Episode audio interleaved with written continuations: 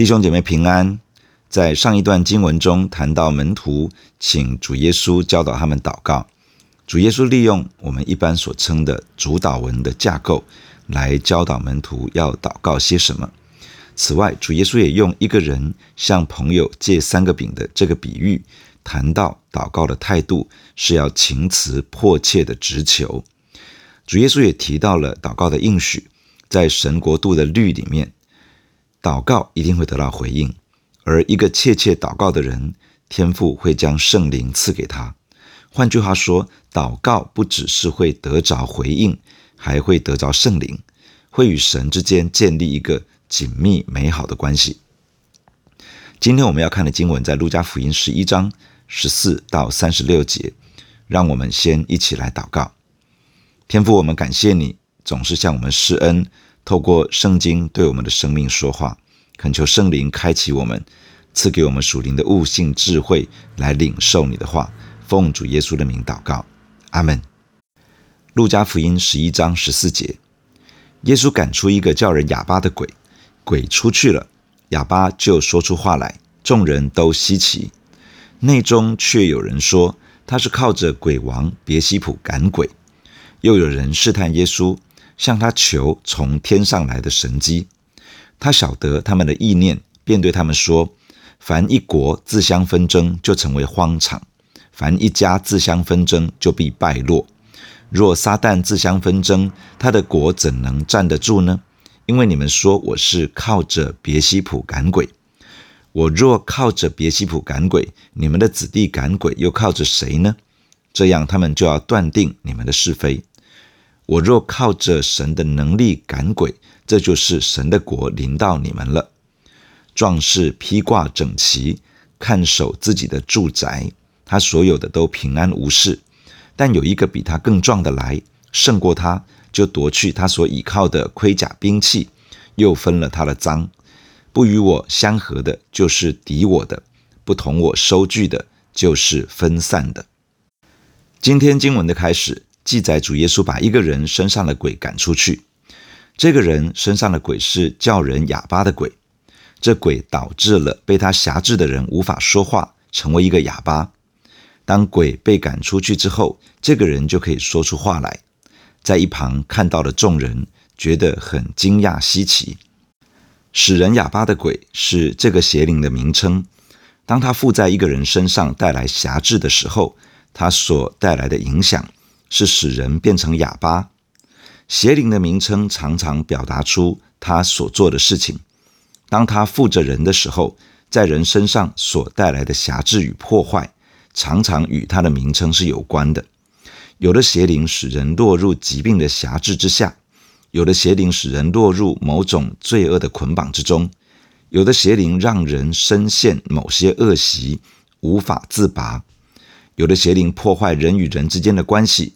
有的邪灵使人呈现某些的行为模式，邪灵在人的身上透过人彰显他自己，但是常常让人以为是那个被鬼辖制的人的个性、观念、想法、习惯性的行为、疾病等等。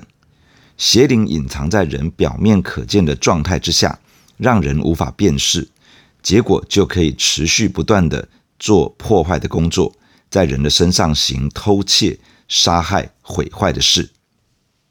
对于主耶稣施行神迹奇事，有人充满着感恩，把荣耀归给神；有人认定耶稣就是神所设立的基督，甚至于想要拥戴他做王。但是也有一另外的一些人，他们抱持着怀疑和敌对的态度，充满了批评论断，对于肉眼可见的神迹发出了负面的解释。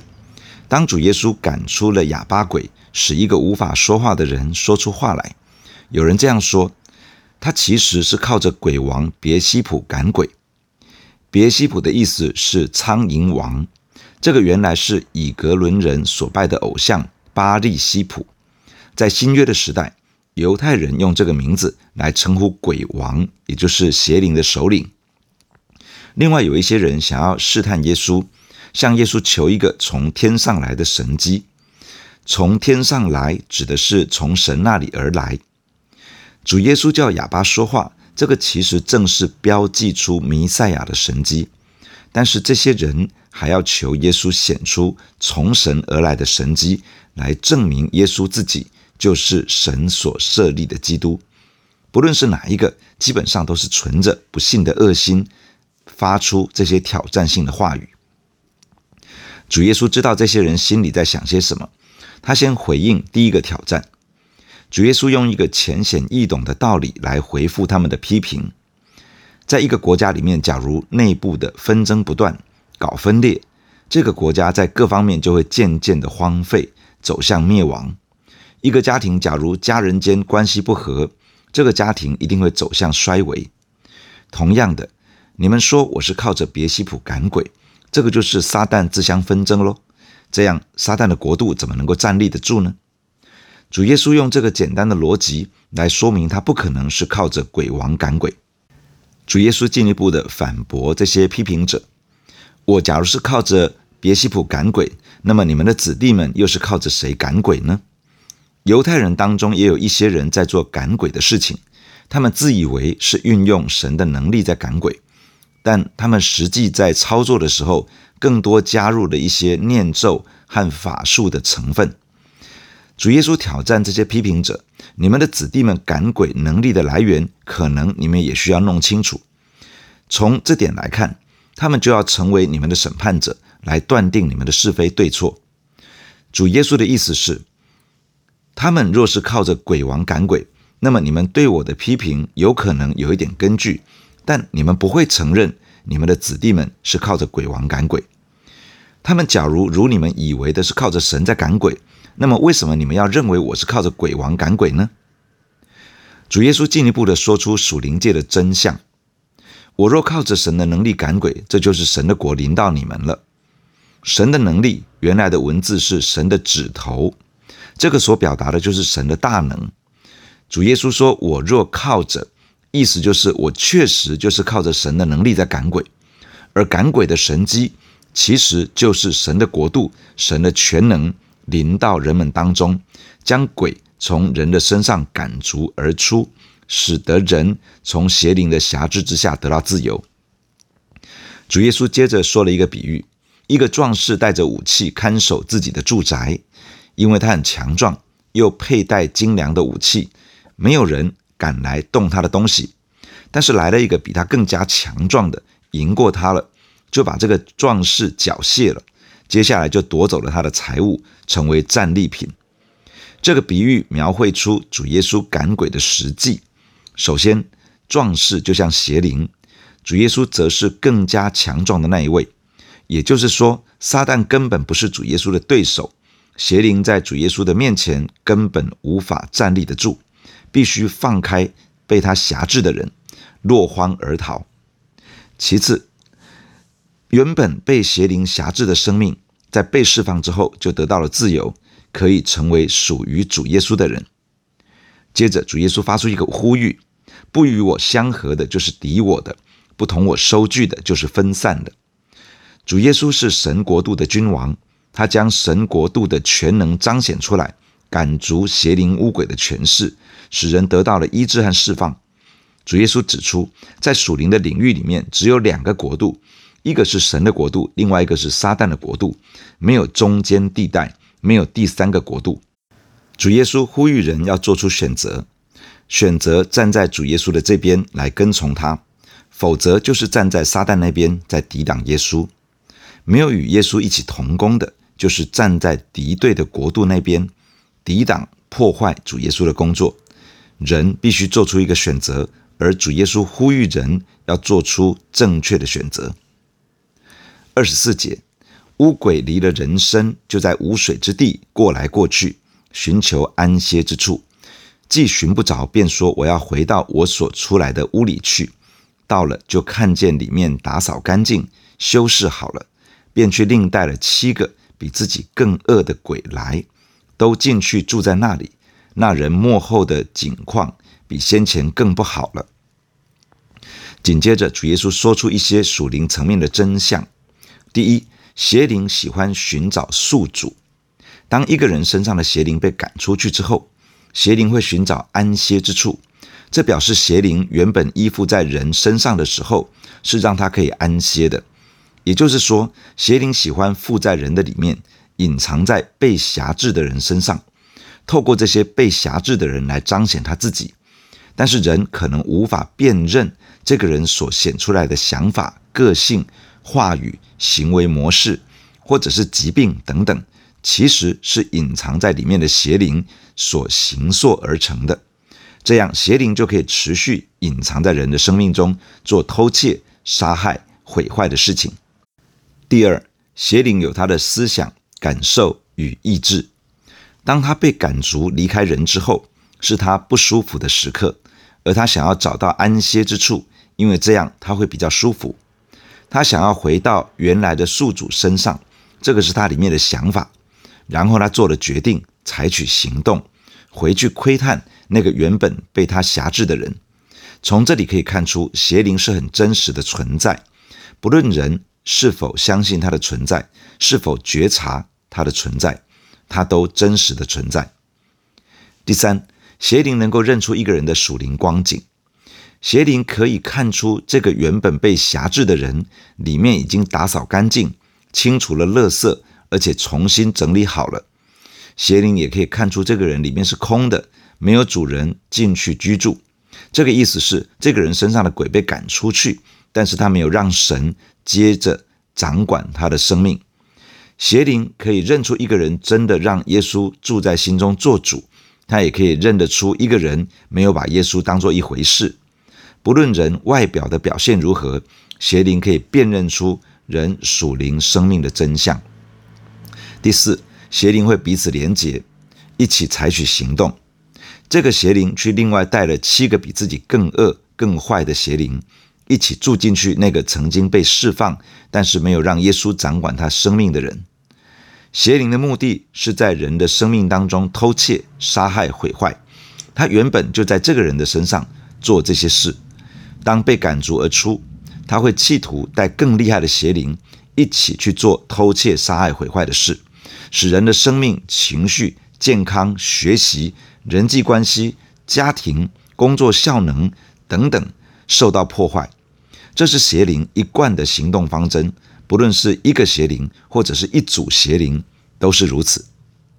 第五，一个经历释放的人，若是没有让耶稣进入心中，成为他的救主与生命的主宰，邪灵会再次的趁虚而入，这个人的境况会越来越糟。所以，帮助人从邪灵辖制得到释放与自由之后，要赶快把福音带给他，帮助他真正相信耶稣，并开始跟随耶稣。假如是一个基督徒经历到释放，也要下定决心让耶稣做主，好好读经，领受神真理的话语，并且好好祷告，让神的灵充满。当人的里面不是空的，而是主耶稣真的在里面掌权作王，邪灵就没有机会。跑回来，重新的占据。二十七节，耶稣正说这话的时候，众人中间有一个女人大声说：“怀你胎的和乳养你的有福了。”耶稣说：“是，却还不如听神之道而遵守的人有福。”主耶稣还在说话的时候，在群众当中有一个女人大声说话：“怀你胎的和乳养你的有福了。”意思是你的母亲真是有福。这句话表明，这个女人承认耶稣是基督。犹太妇女一般都盼望被神使用，成为弥赛亚的母亲。这个说话的女人认为耶稣就是弥赛亚，而耶稣肉身的母亲玛利亚真是一个有福的人。主耶稣没有否定玛利亚是有福的，但是他指出更加有福，或说真正的有福是什么？更加有福、真正有福的是那些听了神的道。而遵守的人，这句话透露出每一个人都可以是有福的人，只要他切实遵行神的真道，他就可以成为一个蒙福的生命。二十九节，当众人聚集的时候，耶稣开讲说：“这世代是一个邪恶的世代，他们求看神迹，除了约拿的神迹以外，再没有神迹给他们看。约拿怎样为尼尼微人成了神迹，人子也要照样为这世代的人成了神迹。”当审判的时候，南方的女王要起来定这世代的罪，因为她从地极而来，要听所罗门的智慧话。看呐，在这里有一个人比所罗门更大。当审判的时候，尼尼微人要起来定这世代的罪，因为尼尼微人听了约拿所传的就悔改了。看呐，在这里有一个人比约拿更大。主耶稣接着要回应另外一个挑战，就是有人向他求从天上来的神迹。首先，主耶稣指出这个世代是一个邪恶的世代，深受罪恶权势的影响与渗透。其次，主耶稣指出，一个在罪恶权势深深影响之下的人，期待看到神迹，基本上也是带着一个错误的动机求看神迹。他们不是没有看过神迹，甚至可能也亲身经历过神迹，但是他们心存不信，所以想要再多看一个。再者，主耶稣不是不愿意彰显神迹，也不是不能行出神迹，但对于这些动机错误的人，主只想要给一个神迹。那就是约拿的神迹。约拿可以出现在尼尼微人的面前，基本上他几乎可以说是一个死里复活的人。约拿在鱼腹中三日三夜，如同已死一般。当他被大鱼吐在岸上，就如同一个人从死里复活一样。约拿的经历成为主耶稣从死里复活的预表。主耶稣要说的是，只有一个神迹给这个邪恶的世代看。那就是他将要从死里复活。接着，主耶稣提到了南方的女王，这指的是所罗门王在位的时候来到以色列拜访的示巴女王。她从远处，这里形容为地极，从远处而来，因为她想要听所罗门的智慧话，她想要听一听这位充满属神智慧的君王所讲说、所谈论的。主说，他自己就是那位比所罗门王更伟大的君王。而这个被罪恶影响的世代，却没有那种对神国度真理的渴慕，因此南方的女王要显出这些抵挡基督的人的错谬，显出他们是有罪的。主耶稣也提到了尼尼微人，他们就是历史上残忍的亚述人，他们听到约拿的信息就悔改了。主说他就是那个比先知约拿更伟大的先知，而这个被罪恶影响的世代。竟然拒绝了他所传讲的信息，不愿意悔改归向神。因此，那些悔改的尼尼微人要对比而显露出这些拒绝福音的人的罪恶。除非人愿意降服在神的话语面前，真实的悔改，否则无法逃脱最后的审判。三十三节，没有人点灯放在地窖子里，或者是斗底下，总是放在灯台上。使进来的人得见亮光。你眼睛就是身上的灯。你的眼睛若嘹亮，全身就光明；眼睛若昏花，全身就黑暗。所以你要省察，恐怕你里头的光或者黑暗了。若是你全身光明，毫无黑暗，就必全然光明，如同灯的明光照亮你。主耶稣接着用一个比喻来呼吁人要专一在神所预备的基督身上。主说：“人点灯的目的是为了要照亮，而人的眼睛就如同人身上的灯一样，为的是要照亮全身。眼睛若嘹亮，嘹亮的意思是专一、无伪、真挚；全身指的是整个人。眼睛若昏花，昏花的意思是邪恶。主耶稣要人的眼目专一在什么上面呢？耶稣来宣扬神国的福音。”人若专心回应神国度的真理与福音，整个生命就会被照亮，活在光明之中。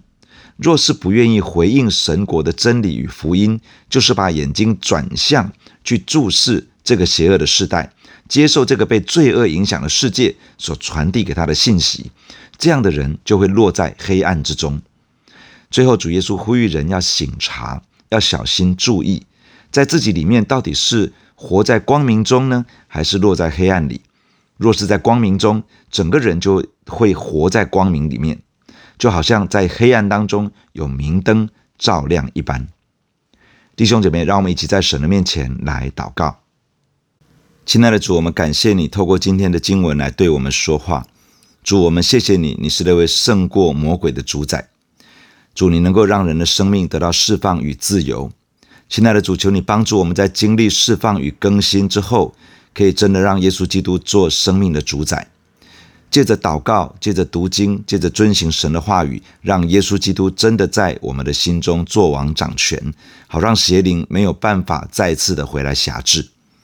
主，我们仰望你怜悯，因为一个邪恶的世代想要看神迹，只有一个神迹给他们看，就是悔改的神迹。